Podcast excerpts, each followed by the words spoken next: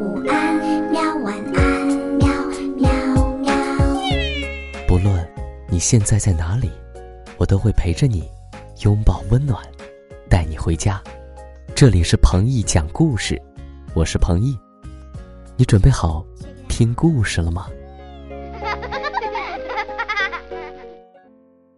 ？Hello，亲爱的听众朋友们，大家好，又见面啦！我是彭毅哥哥。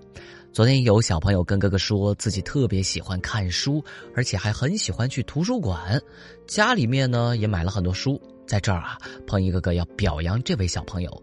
我们中国有一句古话叫做“书中自有颜如玉，书中自有黄金屋”，这是古人用来形容读书能功成名就的句子。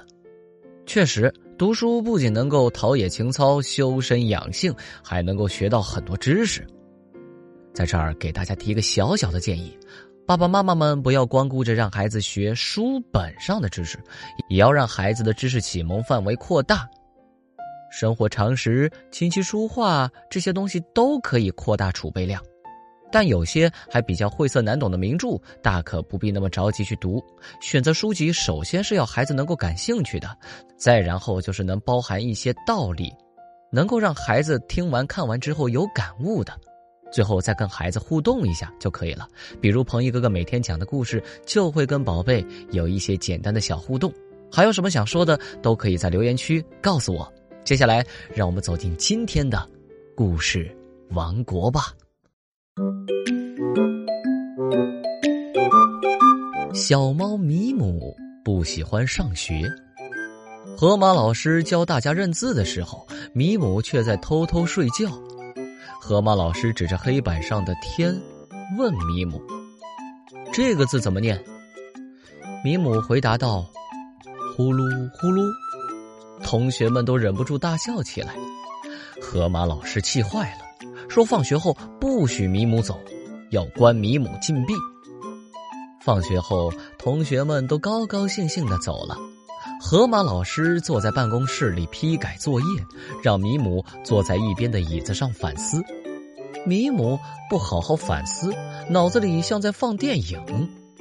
他想，小狗米莎这会儿一定在树林里追赶小鸟，小公鸡亚达呢，一定正站在菜园边的篱笆上，起劲儿的东看看西瞧瞧。还有小鸭古奇，他会在干什么呢？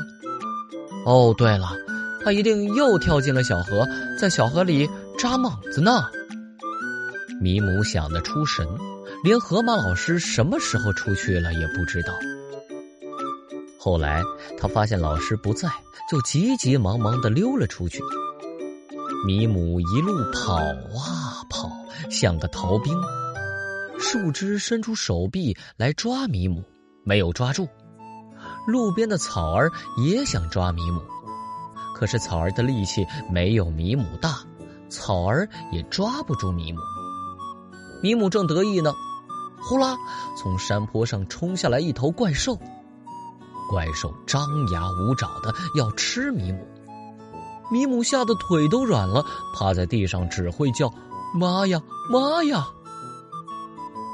这时候，从米姆的书包里跳出来一只住在图画书里的猫。图画猫说：“米姆，快跟我跑！”米姆没有学过图画书里的字，听不懂图画猫的话。图画猫跑出了一大截，回头看看米姆站着不动，再次着急的说：“米姆，快跟我跑！”米姆还是不动，眼看着怪兽离他越来越近了，他吓得大哭起来：“米姆，快跑来呀！”小狗米莎、小公鸡亚达、小鸭古奇不知从哪儿跑了出来。都冲着米姆直喊，米姆这才清醒过来，和大家一起跟着图画猫往前跑。跑啊跑啊，他们跑过了树林，跑过了小山坡。这时候，后面已经没有了怪兽的脚步声。图画猫最先停下脚步，说：“好了，现在我们安全了。”谢谢你，米莎说：“你救了米姆。”也亏得你们敢来呀，图画猫说。图画猫的意思是，要是米莎他们不来，米姆还不知道跟着跑呢。米姆好奇的看看图画猫，又好奇的看看米莎他们，然后指着图画猫问：“你们是怎么听懂他说话的呢？”米莎、亚达和古奇都笑起来。米莎说：“老师教的呀，我们学会了认书上的字，当然就听得懂住在书里的图画猫的话啦。”原来是这样啊！米姆想，以后我也要好好认字。米姆从此爱上了上学，他学会了很多字，认识了很多图画书里的动物，也能听懂他们说的每一句话了。米姆后来才知道，那天追他的怪兽其实就是河马老师装扮的。图画猫米莎、亚达和古奇呢，也都是河马老师请来帮忙的。河马老师是为了我好啊！米姆在后来的一篇日记中写下了这样一句话：“亲爱的宝贝们。”米姆因为上课不认真听讲，所以不懂图画猫在说什么，导致差点就跑不掉了。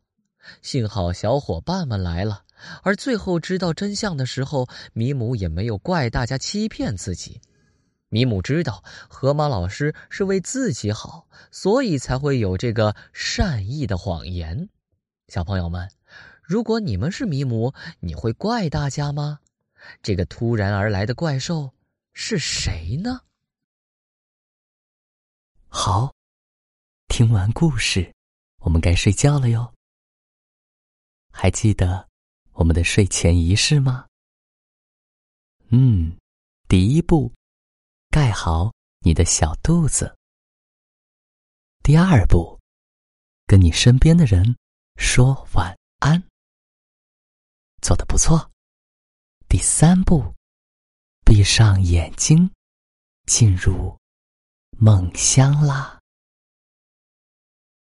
晚安，宝贝，做个好梦。